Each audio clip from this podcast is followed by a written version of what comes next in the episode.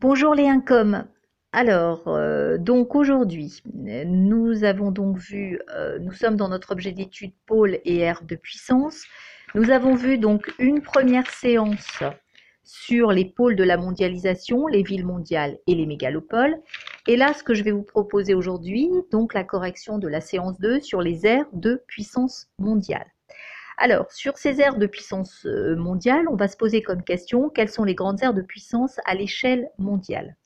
Tout d'abord, le premier document que je vous ai proposé, on voyait le terminal pétrolier du port de Rotterdam, euh, une image, une photographie hein, euh, de 2012 où on voyait donc le premier port mondial entre 1962 et 2004 qui a été surpassé par Singapour et Shanghai, mais qui reste le premier port européen et le quatrième port mondial. Alors, je vous demandais en quoi ce document montre-t-il que l'ère européenne est un espace d'échange important dans le monde ce qu'il fallait voir ici, c'est que l'ère européenne, elle est composée donc de 28 pays, ce qui forme l'Union européenne, et elle a pour centre la mégalopole européenne.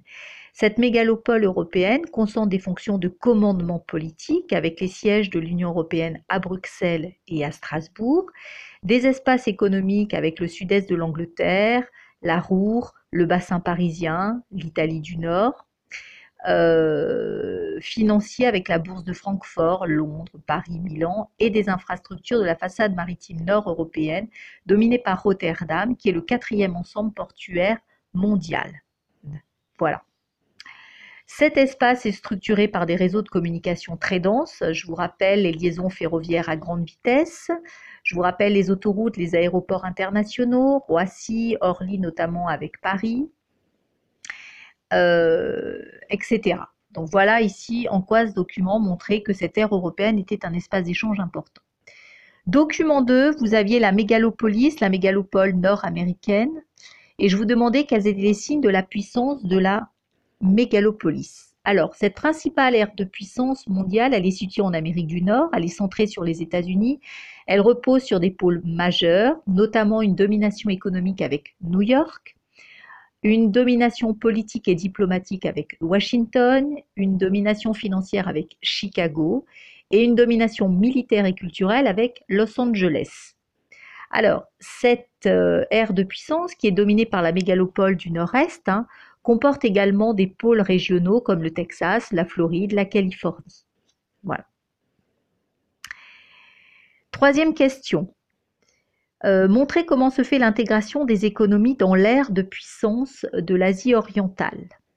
Alors, vous aviez un texte ici sur l'intégration économique dans l'ère de puissance donc euh, asiatique. Et il fallait voir ici que l'ère asiatique, euh, l'émergence a été extrêmement rapide. Elle est centrée donc sur la façade pacifique du continent et elle est dominée par deux puissances, la Chine et le Japon. Alors vous avez des États qui se sont intégrés à la mondialisation comme la Corée du Sud, Singapour et Taïwan. Vous avez des pays en développement qui connaissent une forte croissance économique liée aux délocalisations industrielles comme l'Indonésie, le Vietnam, la Malaisie. Hein. Je vous rappelle, délocalisation, pardon, c'est lorsque les entreprises euh, quittent leur pays pour aller à l'étranger. Enfin, euh, dernier document 4, vous aviez les 20 premières firmes multinationales. Et qu'est-ce qu'on constatait sur l'origine géographique de ces principales entreprises mondiales et dans quelles branches exercent-elles leur activité? Question 4. Alors l'origine, eh bien c'était principalement, vous avez vu, soit ça concernait des pays euh, de l'Union européenne, soit ça concernait l'Amérique du Nord, soit ça concernait la Chine et le Japon.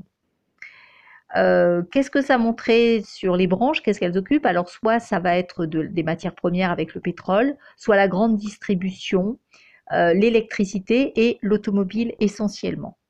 En quoi ce document montre-t-il la domination des trois grandes aires de puissance? Eh bien, c'est ce que je vous dis euh, tout à l'heure, hein, c'est qu'on retrouve donc les Pays-Bas qui appartiennent donc à cette ère européenne, les États-Unis qui appartiennent à l'ère nord-américaine, euh, la Chine et le Japon, qui appartiennent donc à l'ère asiatique. Voilà ce qu'il fallait en retenir. Alors je vous demandais de présenter en quelques lignes chacune de ces trois aires de puissance mondiale.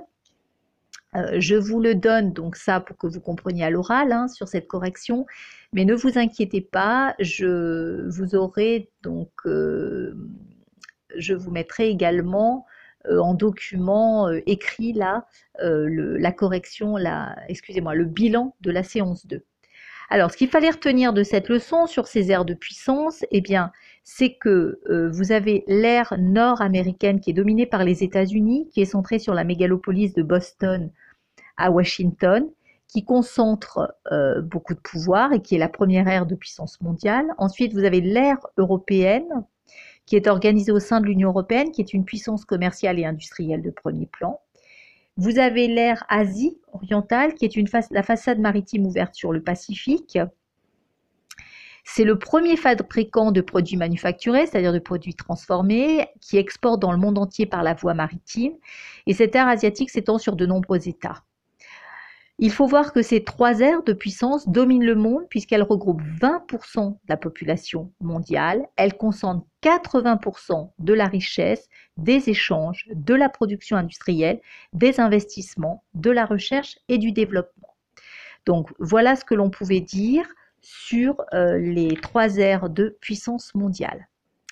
À très bientôt.